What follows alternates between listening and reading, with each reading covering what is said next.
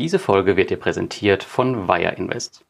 Bei Wire Invest bin ich seit dem Beginn investiert und sie haben sich über die Jahre wirklich, wirklich gemacht. Sie zeichnen sich heute aus durch Einfachheit und Transparenz.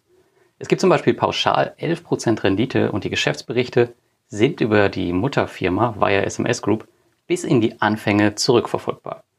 Aber jetzt wurden mir sehr, sehr interessante Informationen zugespielt, die Wire Invest weiter in den Vordergrund rücken werden. Was das genau ist, wirst du in der nächsten Woche im Beitrag erfahren. Dazu gibt es noch die Chance auf Zusatzkapital sowohl für Neu- als auch Altanleger. Schau also unbedingt am nächsten Samstag auf meinem Blog vorbei und jetzt geht's ab zur QA.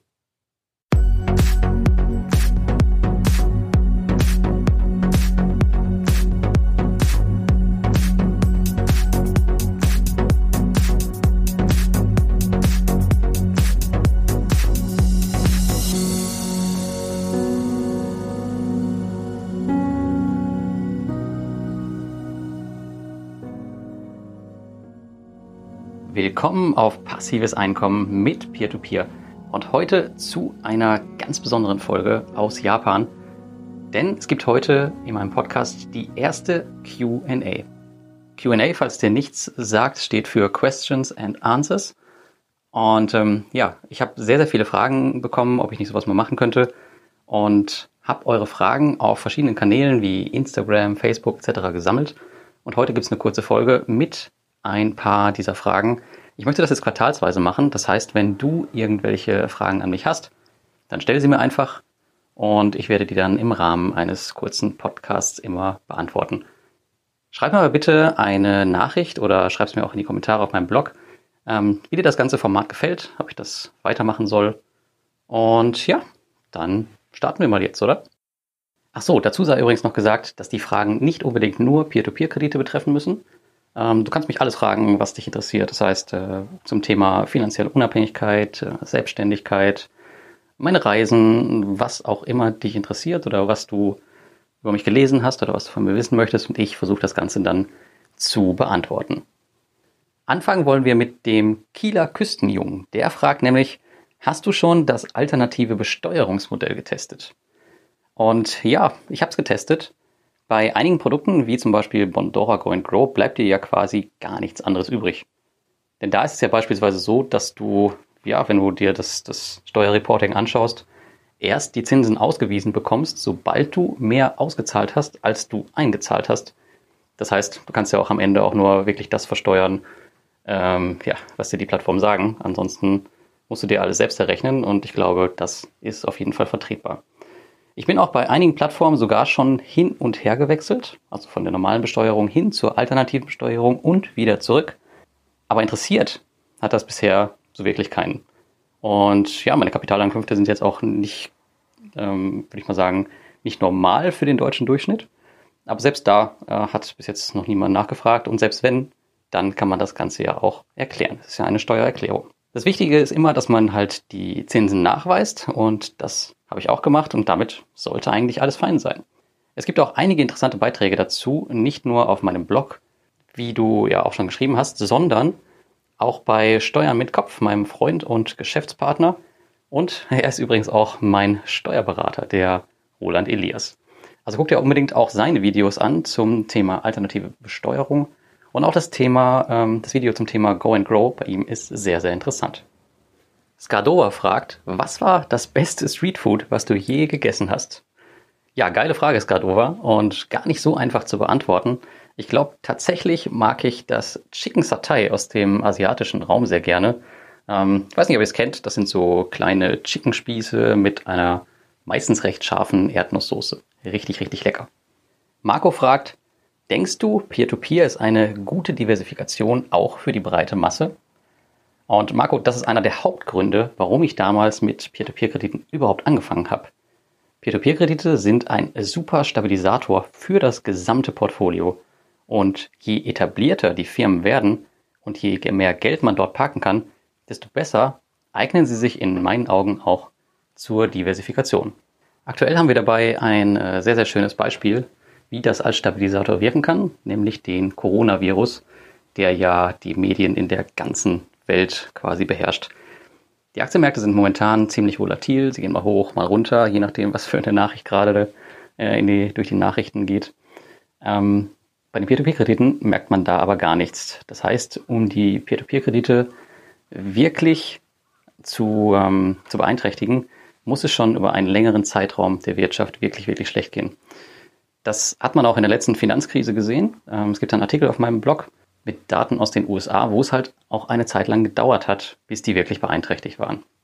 Und bei kurzzeitigen Abfällen an der Börse von 10, 20 Prozent über einen Monat oder zwei wirst du bei den Peer-to-Peer-Krediten nichts merken. Und dann wirken sie als Superstabilisator. Oder auch wenn vielleicht das ganze Börsenjahr mal schlecht laufen sollte, wirst du es wahrscheinlich bei den Peer-to-Peer-Krediten nicht merken, vorausgesetzt wir haben nicht irgendeine größere Crash-Situation. Also von daher halte ich die Peer-to-Peer-Kredite nach wie vor für eine super Diversifikation. Destination fragt, bist du in Köln beim CC-Treffen dabei? Für alle, die es nicht kennen, CC steht für Citizen Circle und ist ein Club von Online-Unternehmern, mit denen ich auch sehr oft unterwegs bin. Und da bin ich seit 2016 Mitglied. Und zuletzt haben wir uns auf Langkawi in Malaysia getroffen. Das war ein Grund, warum ich dort einen Monat war. Nach Köln Destination komme ich allerdings nicht, da zeitgleich die Invest in Stuttgart stattfindet. Wenn du dich also über Peer-to-Peer-Kredite mit mir unterhalten möchtest, dann kannst du das auch dort tun. Freikarten dafür gibt es in meinem Peer-to-Peer-Investoren-Telegramm. Sebastian fragt, Ab welcher Summe ist es deiner Meinung nach interessant, eine weitere Plattform zu testen? Sebastian, es gibt nicht die Summe X, wo man es zwingend muss. Ist dein Portfolio ausreichend gestreut auf ordentlichen und etablierten Plattformen, wie zum Beispiel Bondora, Mintos und Estate Guru, ist in meinen Augen alles fein. Da hast du zum Beispiel drei verschiedene Kreditarten und ein unglaublich hohes Volumen. Letztlich musst du schauen, wie wohl du dich mit deinem aktuellen Geld dort fühlst und ob eine Erweiterung auch strukturell in deinem Portfolio wirklich sinnvoll ist. Und gerade aktuell haben wir das ja ähm, bei den Scams gesehen, dass man sehr, sehr aufpassen muss, wo man investiert. Und es macht überhaupt gar keinen Sinn, viel Geld in eine Plattform zu investieren oder überhaupt Geld in eine Plattform zu investieren, die vielleicht erst zwei, drei Monate besteht und die irgendwie mit Rückkaufgarantien und langer Erfahrung werben. Da muss man wirklich höllisch aufpassen. Wenn du dein Portfolio unbedingt erweitern willst, dann würde ich auch immer mehr auf das Thema Regulierung setzen, denn das wird uns in den nächsten Monaten und Jahren beschäftigen und man kann hier das als guten Indikator nehmen, ob man in eine ordentliche Plattform investiert oder nicht. Das ist kein Garant, aber es ist zumindest ja, ein kleiner Indikator. Dafür habe ich in meinen Plattformvergleich äh, im Zuge des nächsten Artikels eine neue Spalte eingebaut, ob die Plattform reguliert ist. Schau da mal rein. Momentan ist da noch nicht viel, aber das wird sich, denke ich, in den nächsten Monaten und Jahren ändern.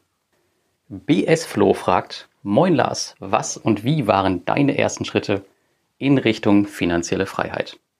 Ja, das war eine coole Frage, ein bisschen abseits von den Peer-to-Peer-Krediten. Und Flo, wie du vielleicht weißt, bin ich ein großer Freund von Zielen, falls du meine Über mich Seite gelesen hast. Und mein erster Schritt war es damals, das Ziel festzulegen. Und das hieß damals, ich möchte mit mindestens oder spätestens 40 Jahren nicht mehr auf meinen Arbeitgeber angewiesen sein. Nun, die gute Nachricht ist, jetzt war es schon tatsächlich 2017 so. Da war ich erst 32 Jahre alt. Da hätte ich zum Beispiel sagen können, ja, ich gehe jetzt nicht mehr arbeiten, aber ich war weiterhin angestellt und nebenberuflich selbstständig. Aber prinzipiell war das der erste Schritt. Also immer erstmal das Ziel setzen. Und gesetzt habe ich mir dieses Ziel das erste Mal, ich glaube so um 2011, 2012, also sehr viel früher und ohne eine genaue Ahnung, wo die Reise überhaupt hingehen soll und wie ich das Ziel überhaupt erreichen soll. Das war mir auch damals total egal. Ähm, ich habe viele, viele Sachen ausprobiert und es hat lange Zeit gedauert, bevor ich überhaupt eine Idee davon hatte, ähm, wie ich tatsächlich Stück für Stück dahin kommen kann. Ich habe auch tatsächlich erst kurz davor relativ kurz davor mit dem Vermögensaufbau überhaupt angefangen. Also eigentlich, was das Alter angeht, viel, viel zu spät. Und das war so um die Finanzkrise 2006 rum. Ich wusste aber immer, das kann nicht das Mittel in die finanzielle Freiheit oder Unabhängigkeit sein. Es sollte zwar eine wichtige Stütze werden, aber finanziell frei oder unabhängig wirst du nur, wenn du folgende drei Dinge berücksichtigst. Und das auch langfristig. Das erste ist, du musst deine Kosten runterfahren. Kosten runterfahren kann jeder. Und wichtig ist auch immer, dass man das Ganze trackt. Ich mache das zum Beispiel einmal im Jahr Und selbst wenn es nur ein bis zwei Euro sind, das hört sich immer lachhaft an, aber es ist immer wichtig, seine Kosten niedrig zu halten. Denn am Ende ist es ja so, jeder Euro, den du einsparst, wir reden jetzt nicht davon, dass wir jetzt sonderlich Lebensqualität einsparen, sondern einfach unnötige Sachen. Aber jeder Euro, den du einsparst, hilft dir am Ende auf deinem Weg in die finanzielle Freiheit. Punkt zwei ist, verdiene Geld, wo es nur irgendwie möglich ist. Das bedeutet Gehaltserhöhung, Überstunden, unternehmerisch tätig werden. Ich habe damals wirklich alles gemacht. Ich habe zum Beispiel äh, 24-7 Schichten übernommen. Das heißt, wir hatten halt unseren ganz normalen Arbeitstag und dann hatten wir noch äh, Nachtbereitschaften, wo wir für die Kunden in ja, Deutschland und auch USA etc. tätig waren. Und das wurde nochmal zusätzlich zur Arbeit vergütet und damit konnte man wirklich sein Gehalt, ja, ich denke mal so um die 25 bis 50 Prozent aufbessern, aufs Jahr gesehen. Das, sowas habe ich zum Beispiel gemacht und dann habe ich auch ja, diverse Sachen im Internet ausprobiert. In der Berufsschule damals habe ich mit Sportwetten Geld verdient, auch sehr, sehr viel. Also versuch halt mit allem, was geht, Geld zu verdienen. Und ja, probier dich ein bisschen aus. Und irgendwann wirst du dann vielleicht auch deine Sache finden, mit der du langfristig unternehmerisch erfolgreich sein kannst. Und dann der Punkt drei: die Überschüsse auf jeden Fall investieren. Auch wenn das zu Anfang wirklich wahrscheinlich Mini-Rückflüsse sein werden, ähm, ja, versuch immer alles, was du über hast, zu investieren, um dir da langfristig eine weitere Stütze aufzubauen. Denn das soll ja das Ziel sein. Und das habe ich über die Jahre immer, immer weitergemacht und auch ziemlich exzessiv, muss ich sagen. Zum Beispiel sind meine Lebenshaltungskosten heute immer noch geringer als 2013, als ich noch mit meiner Ex-Frau und Kind zusammen gewohnt habe. Und ich bin jetzt absolut kein Frugalist, wenn du mich bei Instagram verfolgst oder so. Ich reise viel und beim Reisen spare ich auch nicht unbedingt. Es fährt hier gerade ein japanischer Krankenwagen vorbei. Ich hoffe, er ist nicht allzu laut, wartet. Jetzt ist er weg. Ja, was wollte ich sagen? Ich bin jetzt kein Frugalist, also schau dir mal da so ein bisschen meine Stories ein an. Aber man kann auch auf Reisen sparen. Also es ist jetzt nicht so, dass ich jetzt Millionen ausgebe, wenn ich auf Reisen bin. Aber das ist zum Beispiel was, woran ich nicht spare. Aber letztendlich ist es immer wichtig, dass man bei den Dingen, die halt, die man selbst als unnötig empfindet, halt Geld einspart. Also was ich zum Beispiel als total unnötig ansehe in Deutschland, das sind Autos. Ja, ich glaube, der Autokredit war mein letzter Kredit, den ich hatte. Das waren, glaube ich, damals 16.000 Euro für einen Neuwagen. Total bescheuert heute, wenn ich drüber nachdenke. Auf der anderen Seite, wenn ich sehe, was heute Leute für Neuwagen ausgeben, dann muss ich echt sagen, wow. Ja, da kennt man, da kenne ich Leute, die irgendwie 50, 60.000 Euro für einen BMW ausgeben, wo ich mir denke, okay, dieses Ding ist nur da, um dich von A nach B zu bringen. Und ich fahre heute noch meinen ähm, jetzt mittlerweile zwölf Jahre alten Fiat, der fast auseinanderfällt, aber das Thema ist mir total egal. Das sind so Sachen, wo ich spare. Beim Reisen spare ich dann wiederum nicht. Aber das muss jeder ein bisschen selber wissen. Desto mehr du halt einsparst, desto eher wirst du finanziell unabhängig. Eigentlich eine ganz einfache Rechnung. Und damit sind wir auch schon bei der letzten Frage, denn Chris fragt, wirst du wieder zurückkehren in deinen alten Job? Ja, Chris, tatsächlich habe ich lange überlegt auf meiner aktuellen Reise. Ich bin ja äh, momentan auf Weltreise und bin jetzt auch schon im Mai, Juni knapp ein Jahr raus durch ein Sabbatical und ich habe tatsächlich auch schon einen Folgevertrag ausgehandelt. Ab August läuft er, glaube ich. Ich weiß ehrlich gar nicht, September oder so. Und ähm, in diesem Folgevertrag, der ist sogar so ausgehandelt worden, wie es meinen Wünschen entspricht, nämlich dass ich komplett remote arbeiten könnte, auf nur noch 50 Prozent. Aber ich habe mich jetzt in den letzten Wochen entschieden, nicht mehr in meinen Job zurückzukehren. Wie gesagt, ich bin jetzt bald ein Jahr raus und es macht weder aus äh, finanziellen noch aus zeitlichen Gründen Sinn, mir das anzutun. Ich meine, 50 Prozent, da ist jetzt nicht mehr so viel Geld drin, wie du dir vorstellen kannst. Und ähm, natürlich wollen die trotzdem noch sicherlich 20 Stunden äh, Arbeit von mir haben in der Woche und das macht einfach im Verhältnis zu meinen unternehmerischen Tätigkeiten keinen Sinn mehr. Und wie gesagt, ich bin jetzt seit einem Jahr ja auch schon raus. Das heißt, ähm, früher war es immer so, ich fand es immer sehr, sehr cool, diese Routine zu haben. Das heißt, morgens zur Arbeit zu fahren, im Büro zu sein. Und trotzdem, das ist das Coole, wenn man ITler ist oder IT-Projektleiter oder äh, IT-Berater, dass man halt nebenher noch viel Kram machen kann, wenn man seine Arbeit soweit erledigt hat oder in den Zeiten, wo andere Leute am Kaffeeautomaten rumstehen und sich beschweren über die andere Abteilung, dass sie wieder nicht performt, bla bla bla, kann man halt super seinen eigenen Kram machen. Das fand ich immer super cool, das beides zu kombinieren. Das hat auch jahrelang funktioniert. Aber jetzt bin ich ein Jahr raus und ich habe natürlich die Zeit, die ich jetzt über hatte, in andere Projekte gesteckt. Und ja, wenn ich jetzt wieder in den Job zurückkehren würde, dann müsste ich das Ganze wieder umstrukturieren. Ich habe jetzt einmal diesen Ausstieg quasi geschafft und deswegen habe ich mich entschieden, nicht mehr zurückzukehren. Und tatsächlich werde ich auch hoffentlich nicht mehr das Büro betreten. Das hat nämlich noch den kleinen, kleinen Vorteil, dass ich keinen Ausstand geben muss.